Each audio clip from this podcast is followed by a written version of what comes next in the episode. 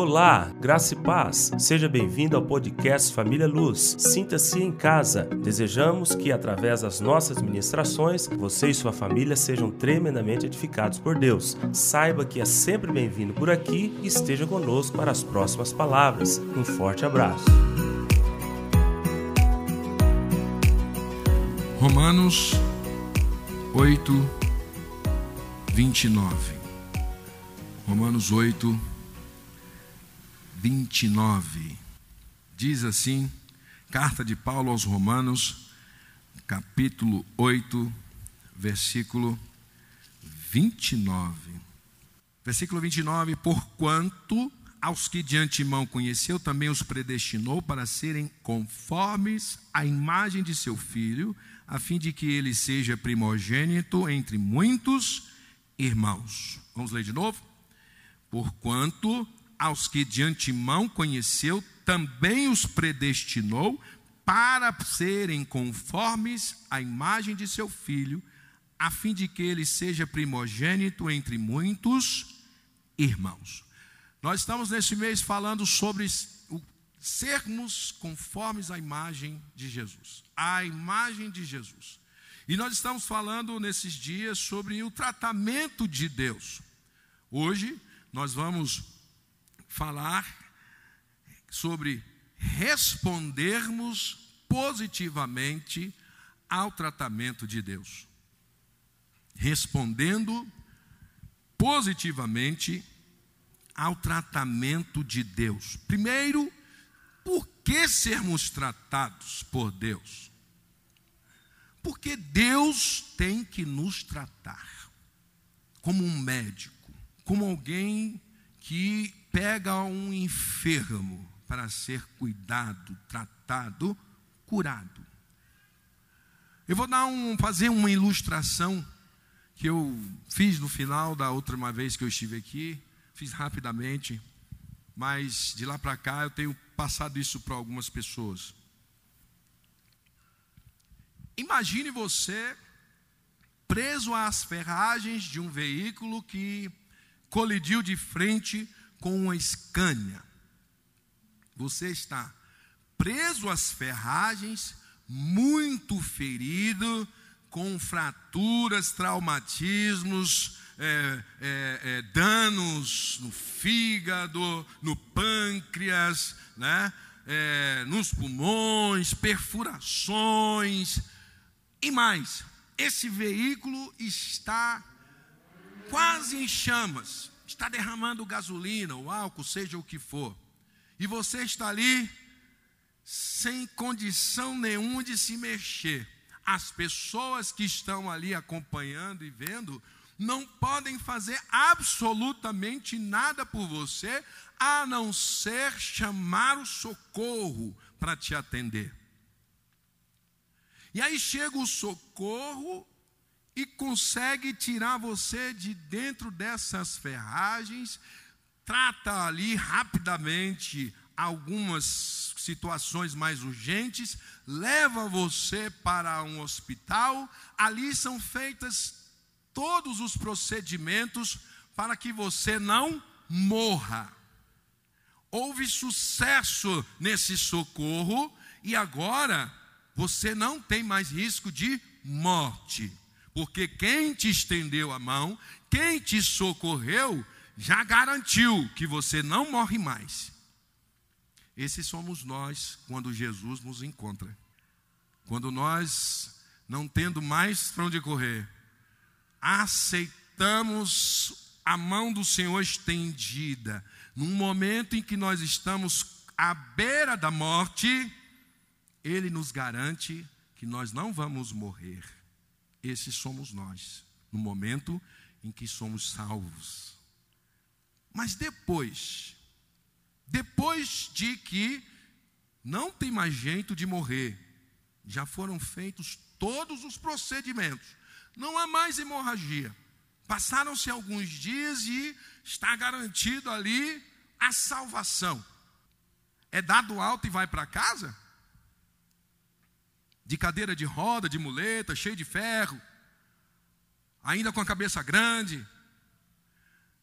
algum tratamento tem que ser feito para que eu não ande mais de muletas, eu não ande mais de cadeiras de rodas, eu não tenha que andar com um capacete, eu não sinta dores, eu não tenha dificuldade nas coisas mais básicas da vida, porque eu me sujeitei ao tratamento que me tirou as cicatrizes, as fraturas, eu estou com os ossos como se fossem novos, meu fígado, meu intestino, meu coração, meu sistema neurológico, tudo colocado no lugar, mas precisou de tratamento. Esses somos nós. Agora, aquele que, doutor, eu quero ir embora para casa, mas você tem que fazer uma fisioterapia, você tem que fazer outras cirurgias? Não, não vou fazer não. Você tem que fazer isso, você tem que fazer aquilo, tomar remédio tal? Não, vou fazer não. Eu quero ir embora para cá, já estou vivo, já está bom. Vai ficar dando trabalho para os outros, não vai ter o melhor para a sua vida, vai andar, vai viver de cadeira de roda, de muleta, com dificuldade de fazer as coisas básicas da vida. Quem rejeita o tratamento fica dependente, não consegue ver longe, não consegue ver o horizonte, não consegue colher o melhor, não consegue extrair o melhor. Por isso, o Senhor tem que tratar aqueles que Ele salva, porque vem cheios de fraturas e de cicatrizes de uma vida distante e perdida. Ele nos garantiu que não vamos morrer, mas Ele precisa nos tratar para que nós possamos ser úteis, para que nós possamos ser plenos, para que nós possamos cumprir o seu chamado e o seu propósito. Porque outros batidos de frente com as canhas precisam que o socorro seja chamado. E é por meio de cada um daqueles que foram restaurados, que aqueles que se encontram no, na perdição ou que estão presos às ferragens vão receber o socorro vindo da parte daquele que pode garantir que ele não morrerá. Está difícil ou todos entenderam? Todos entenderam? Por isso Deus tem que nos tratar. Porque Ele não quer que a gente fique de cadeira de roda, de muleta, se rastejando e dependendo de tudo, e não sabendo o dia de amanhã, não sabendo andar, não sabendo viver, não sabendo colher. O Senhor quer nos fazer plenos, para que nós possamos dar frutos, para que nós possamos servi-lo, para que nós possamos pregar o Evangelho, para que nós possamos testemunhar o quão generoso é esse Deus que nos trata que vai lá no mais íntimo do nosso ser e trata aquele trauma, aquela ferida, aquela cicatriz. Nós não vamos morrer, está garantido. Ele diz: aquele que crê em mim, ainda que morra, viverá. Mas ele precisa tocar em áreas da nossa vida, ele precisa abrir quartos escuros da nossa alma que nos impede de ter uma vida plena preservar quartos escuros, preservar a vida oculta, nos faz dependentes, nos faz colher é o pior, não o melhor, nos faz inúteis, porque até o diabo é útil, até Satanás é útil. Ou a gente acha que Jesus foi pregado naquela cruz porque o diabo foi vencido. Até o diabo é útil mas ele é útil como um vaso sanitário. Vaso sanitário é útil, mas não é digno. Ninguém dá um vaso sanitário de presente. Alguém dá um vaso sanitário útil como é, de presente com um lacinho vermelho como se fosse um carro. Alguém põe, se é digno, por que não põe no meio da sala? Por que não põe no lugar visível? Por que não compra o vaso modelo 2022? Como a gente faz com o carro. Ele é útil, mas não é digno. Mas ele é útil. Pior é sermos lavados, justificados e inúteis. Pior é sermos tirados das ferragens e negarmos o tratamento. Não seremos instrumentos de Deus para cumprir o seu propósito. Por isso Deus tem que nos tratar. Porque nós temos a garantia de vida, mas temos cicatrizes do tempo em que vivemos distantes, alheios à vida de Deus. Nós precisamos compreender algumas premissas importantes aqui. Quem tem plano é Deus, não somos nós. Quem tem plano é Deus. Os nossos só cooperam se segundo o seu propósito. Os nossos só irão ver as coisas cooperando se estão alinhados com o plano de Deus. É possível cumprir os nossos próprios planos sem que eles estejam alinhados com os planos de Deus? Podemos. Nós somos inteligentes. Nós não somos animais. Nós temos capacidade. Nós sabemos construir. Babel é um sinal disso. Deus sabia que eles iam chegar até o fim. Mas quando fora do propósito de Deus, há é confusão. Quem tem planos é Deus. E isso está lá em Jeremias 29, versículos 11 ao 14, parte A. E eu vou ler. Jeremias 29,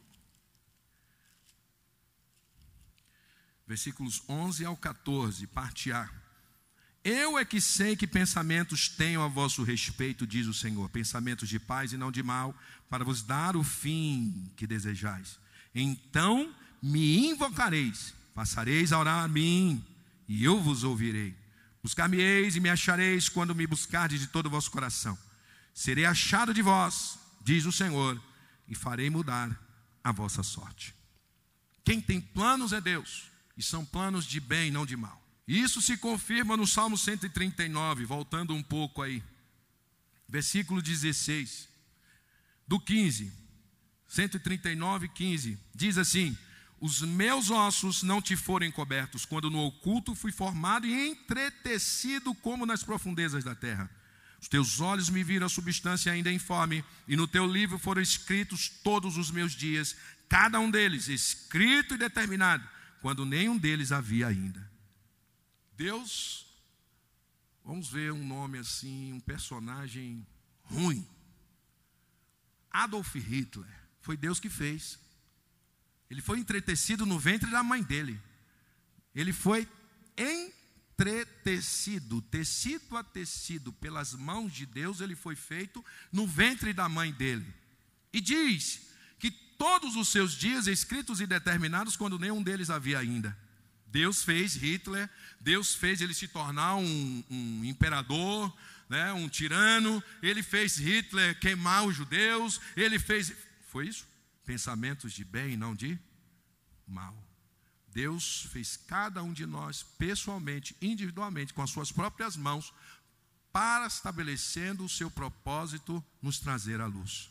E o propósito de Deus é fazer benditas todas as famílias da terra. O propósito de Deus é que todas as nações, tribos e povos o adorem em espírito e em verdade, saibam que Ele é Deus. Ninguém foi feito no ventre da mãe para ser maldição, para ser um criminoso sanguinário. Deus estabeleceu um propósito na vida de cada um de nós, inclusive do Hitler. Mas ele escolheu, pelas suas cicatrizes e pela sua carne, seguir outro rumo. O nome dele está lá no céu, na mesa, diante de Deus. No dia das bodas, está lá o nome dele, só vai estar tá o assento vazio. Porque Jesus derramou seu sangue por todos os homens. E aqueles que aceitam o perdão da cruz, esses se assentam nas bodas do Cordeiro. Deus não age na carne. Gênesis capítulo 6, versículo 3. O Senhor, quando olha a terra, vê a perdição, a promiscuidade, a corrupção, ele diz: O meu espírito não agirá no homem para sempre, porque este é carnal. Ele diz: O meu espírito não vai contender mais com o homem, porque ele é carnal, ele não ouve a voz do espírito, ele ouve a voz da carne, ele se determina pelos estímulos da sua carne. Ele anda como animal. Ele não encosta o ouvido no espírito para ouvir o que vem do trono. Ele é movido pela fome, pela sede, pela concupiscência dos olhos da vida, soberba da vida. E Deus diz: não adianta. O homem é carnal e o meu espírito não vai contender mais com ele, não vai labutar mais com a sua carne. Por isso ele mandou o dilúvio, acabar com tudo. Vou separar esse justo e vou começar tudo de novo. E aí o justo tem cão. Aí Deus fala assim: Meu Deus, eu não acerto uma. Tem sempre um aqui que vem para me atrapalhar. Deus não milita na carne, porque a carne milita contra o espírito, o espírito contra a carne, porque são opostos entre si, para que não façais, porventura, o que é do vosso querer. O apóstolo Paulo diz em Romanos 7,18: ele diz: Eu, a minha carne, para nada presta, não há bem nenhum em mim, na minha carne, não há bem nenhum. E ele diz: Porque o querer o bem está em mim, não o, é, o efetuá-lo. Dentro de mim, na nova criatura, naquela que nasceu de novo, regenerada, ela quer fazer a vontade de Deus, ela quer fazer o bem, mas milita outra lei na minha carne e nos meus membros, que me impede de fazer a vontade de Deus. Deus nos fez para sermos bênção, Deus nos fez, nos fez para sermos plenos, perfeitos, mas a nossa carne nos dificulta alcançar essa plenitude. Por isso ele precisa nos tratar. Por isso ele precisa lidar individualmente, redundante, né? Com cada um de nós segundo cada uma das nossas cicatrizes.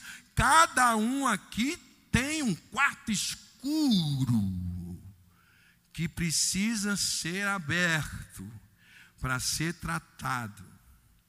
Porque se não tem, vem aqui na frente para eu orar, porque você já pode subir. Deus vai fazer a sua obra até o final. Tinha um irmão entre nós, que não está mais, ele dizia assim: nós andamos com a placa pendurada, lembra dele? Dizendo assim, em construção. Não é nem em construção, em reforma. Tem que quebrar umas coisas, lixar outras, para que nós possamos ser tratados por Deus e sermos aptos, habilitados a cumprir o seu propósito. Porque é Deus que tem planos, não somos nós. Não existe plano B. Nem para Jesus teve plano B. Senhor, se possível, põe em prática aí o plano B. Passa de mim essa, esse cálice. Põe em prática um plano B, mais tranquilo. O senhor pode, o senhor é um todo-poderoso. Nem para Jesus teve plano B. Para José do Egito não teve plano B. Jesus diz em João 12, ele diz assim: minha alma está angustiada, profundamente angustiada. João 12, 27. Minha alma está profundamente angustiada. E que direi eu? Pai, livra-me dessa hora? Não, foi exatamente para essa hora que eu vim. Não tem plano B.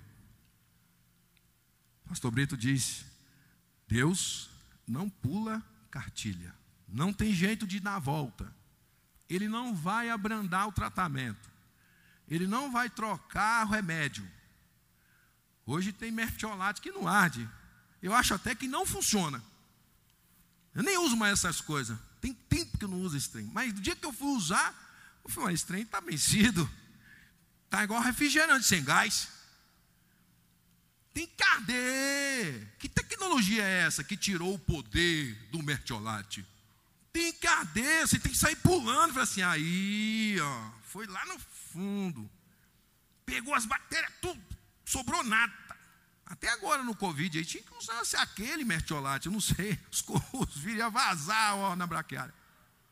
Não usa o mertiolate, chegou, chegou o Todo-Poderoso. Não é momento de brincar, mas não tem plano B. Deus vai nos tratar até o fim.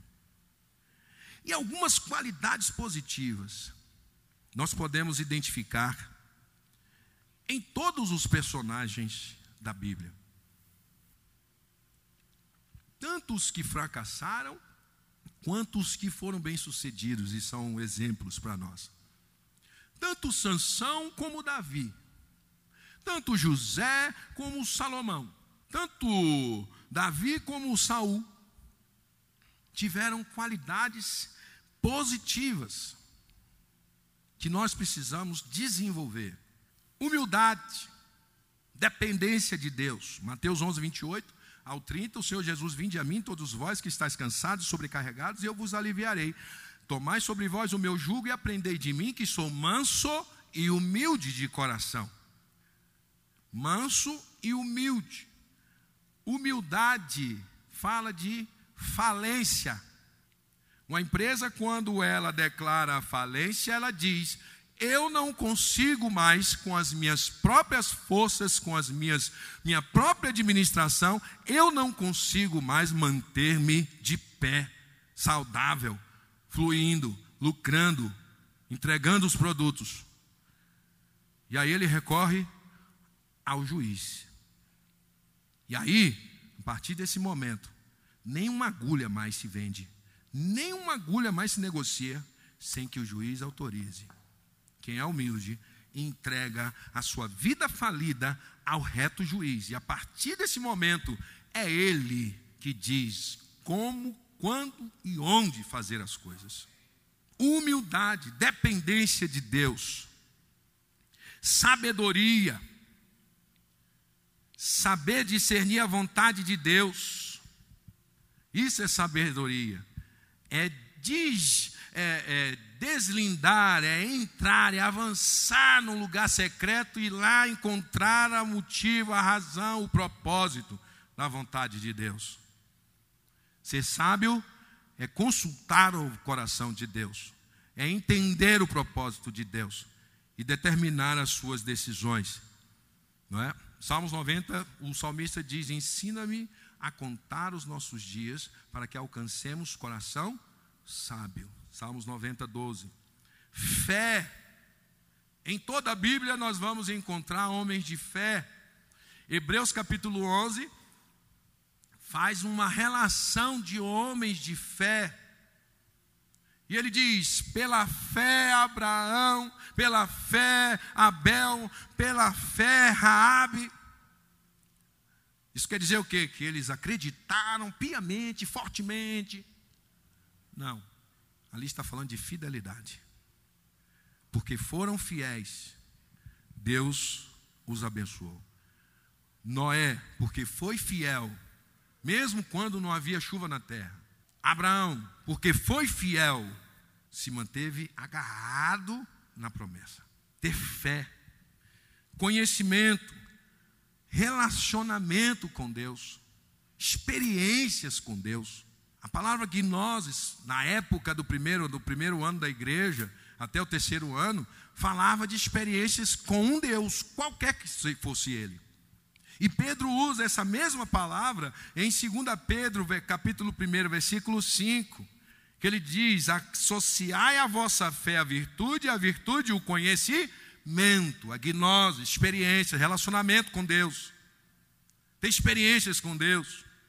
Gideão teve experiências com Deus, capítulo 6, do 17 ao 24. Ele diz: Me dá um sinal para eu saber que é o Senhor. Moisés teve experiências com Deus, relacionamento, para saber discernir o Deus verdadeiro. A sata, a sassa que ardia e não se consumia, aonde o anjo do Senhor falou com ele, em Êxodo 3, 16. Davi, com a sua experiência com o leão, com o urso, em 1 Samuel 17, 37, Saul diz: Rapaz, você é desse tamanho, só com essa sacolinha com algumas pedras. Toma aqui uma armadura. Ele: Não, senhor. Eu, eu já tive algumas experiências. O senhor me livrou do urso e do leão. E esse incircunciso filisteu, como diz um pastor que eu vi esses dias, um tempo atrás, ele diz: Nem que seja com a minha orelha, ele vai morrer, nem que seja engasgado com a minha orelha, ele vai morrer. Ele vai morrer. Pode me destruir, mas na hora que ele for engolir a minha orelha, ele vai engasgar e vai morrer, porque afrontou o exército do Deus vivo. Experiências com Deus, unção, capacitação, habilitação sobrenatural para agir em nome de Deus. A obra de Deus, a obra é sobrenatural. Portanto, uma capacitação sobrenatural é necessária para que a gente faça a vontade de Deus e cumpra o seu propósito. Atos 13, Atos 1:8. Um coração pronto para Deus, um coração ensinável. Davi, ele tinha, diz em Atos 13, 22, que ele era um homem segundo o coração de Deus. Infalível? Não. Um homem que, para tomar as suas decisões, ia para o quarto secreto, orar em secreto. E o pai que o vê em secreto o, o recompensou, o abençoou, deu a resposta, deu direção. E o que nós precisamos como resposta positiva ao tratamento? Primeiro, obediência. Aqueles que tinham todas ou parte dessas virtudes, dessas qualidades positivas, os que fracassaram foi porque não foram obedientes. Não adianta ter essas virtudes, essas qualidades positivas, se nós não somos obedientes, se não fazemos a vontade de Deus segundo a Sua palavra, que fazemos segundo o nosso próprio coração, se tomamos decisões segundo a força do nosso braço, confiando em nós. Obediência, 1 Samuel 15, 22, Samuel sacrifica e Samuel, o Saul sacrifica e Samuel vem e chama a atenção dele. Ou, por acaso Deus gosta ou quer ou deseja que se sacrifique ou que se cumpra a sua palavra? Perdeu o reino por ter sido desobediente. Vigilância, Mateus 26, 41. Vigiai e orai, para que não entreis em tentação. Homens de Deus com, com qualidades positivas pereceram porque não vigiaram, brincaram com o pecado, não se afastou da aparência do mal, começaram bem, virtuosos, mas ou, ou desobedeceram ou não vigiaram. Deixou que o pecado tomasse o seu coração, deixou que a inveja, a soberba, a altivez dominasse o seu coração. E assim foi com Sansão, ah, se consagrou, mas aí já pegou um animal morto, já mexeu com o defunto, não pode. Ah, mas aconteceu nada, está tudo bem. Perdeu o combate, porque não vigiou. Vigiar é ter vida de oração. Lucas 18, 1. O Senhor Jesus ensina aos discípulos o dever de orar sempre e nunca esmorecer. Jejuar, estamos no período de jejum que retornamos amanhã. Às seis da manhã estarei aqui para conduzir a oração de seis às sete, das sete e meia às oito e meia já tem um outro irmão orando, do meio-dia às treze horas tem outro irmão orando, conduzindo a oração e às 20 às 21 horas, da segunda amanhã até a sexta-feira. Tem horário para todo mundo cumprir esse propósito aqui, estabelecer sua vida de vigilância, de consagração ao Senhor. Jesus jejuou. Jesus foi para o deserto e jejuou 40 dias e 40 noites. E diz que ele foi pelo, pela cheio do Espírito Santo e voltou no poder do Espírito Santo, porque enfrentou a tentação com a palavra quem anda na carne, quem não se consagra, quem não vigia, quem não ora, quem não lê Bíblia, quem não jejua, quem não congrega. O diabo vai, olha aqui, você está com fome, toma aqui essas pedras, transforma em pães, e a gente transforma, como eu falei da última vez, num churrasco. Pega a areia do deserto e transforma em farofa, porque não conseguimos discernir a mente do Espírito. Jejum Disciplina na palavra. Romanos 5, 15, 4 diz que as escrituras foram para o nosso ensino. Tudo que está aqui é para o nosso ensino. 2 Timóteo 3, 16 e 17, Paulo escreve a Timóteo e diz para que serve a palavra. 2 Timóteo 3, Toda a escritura é inspirada por Deus, versículo 16, e, e útil para ensino, para repreensão, para correção, para educação na justiça, a fim de que o homem de Deus seja perfeito e perfeitamente habilitado para toda boa obra. No momento do tratamento, há que se ter obediência. No momento em que somos tratados, há que se ter vigilância, vida de oração. Quanto mais sofremos, quanto mais tratados, mais buscamos a Deus, mais nos dobramos ante a presença de Deus, mais buscamos ouvir a voz de Deus. Palavra, Hebreus 4,12 diz que ela é cortante, ela separa alma e espírito, juntas e medulas ela traz discernimento para o nosso coração, leitura da palavra, reflexão da palavra, estudo da palavra, confissão da palavra. À medida que somos tratados, temos que ser obedientes, vigilantes, temos que sermos, aqueles que têm vida de oração, de jejum, de leitura da palavra, congregar. Isso aqui, você em casa está congregado. Você está congregado, está presente, está engajado, está atento, está recebendo, está ministrando, está ativo, servindo. 1 Pedro 4, do 7 ao 11. O apóstolo Pedro diz: Olha, os fins dos tempos estão próximos. Sede hospitaleiros, sede hospitaleiros, não murmureis, servi uns aos outros aconselhar conforme os oráculos de Deus, conforme a palavra e segundo o dom que de Deus recebeu. Quanto mais perto a vinda do Senhor, mais servos nós temos que ser, mais envolvidos. Ter paciência, Filipenses 4, 6 e 7, Gálatas 6, 9. Sermos pacientes, há tempo para tudo debaixo do céu. Deus não trabalha com a nossa pressa, Deus não trabalha com cronos, com relógio. Deus trabalha com fases, com etapas. Deus não vai fazer a gente acelerar só para ganhar tempo. Deus não vai fazer com que a gente dê volta. Nós vamos subir degrau por degrau. À medida que nós somos tratados, à medida que nós somos curados, o nosso Deus nos faz avançar progressivamente, paulatinamente segundo o seu, seu propósito, vai se cumprindo na nossa vida. E ter um coração grato.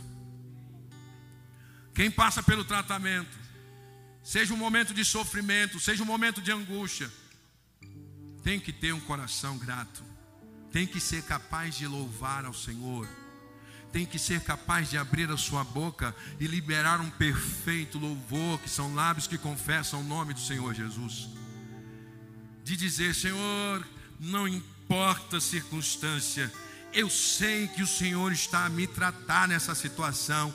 O Senhor não vai me fazer desfalecer na caminhada. O Senhor não vai me fazer, ó Deus, perecer, esmorecer o Senhor está me sustentando na palma das suas mãos e eu devo é, dar as respostas adequadas ao tratamento do Senhor. Eu devo ser me conduzir segundo a tua vontade. Por isso eu te louvo, por isso eu te exalto, por isso eu te engrandeço. Não importa o momento, não importa a forma, não importa o que eu estou passando, importa que eu não estou longe do olhar de Deus. O Senhor não tem a sua mão escolhida que não possa salvar, nem surdos os seus ouvidos que não possa me ouvir. Eu estou passando por essa situação, mas louvado seja o nome do Senhor.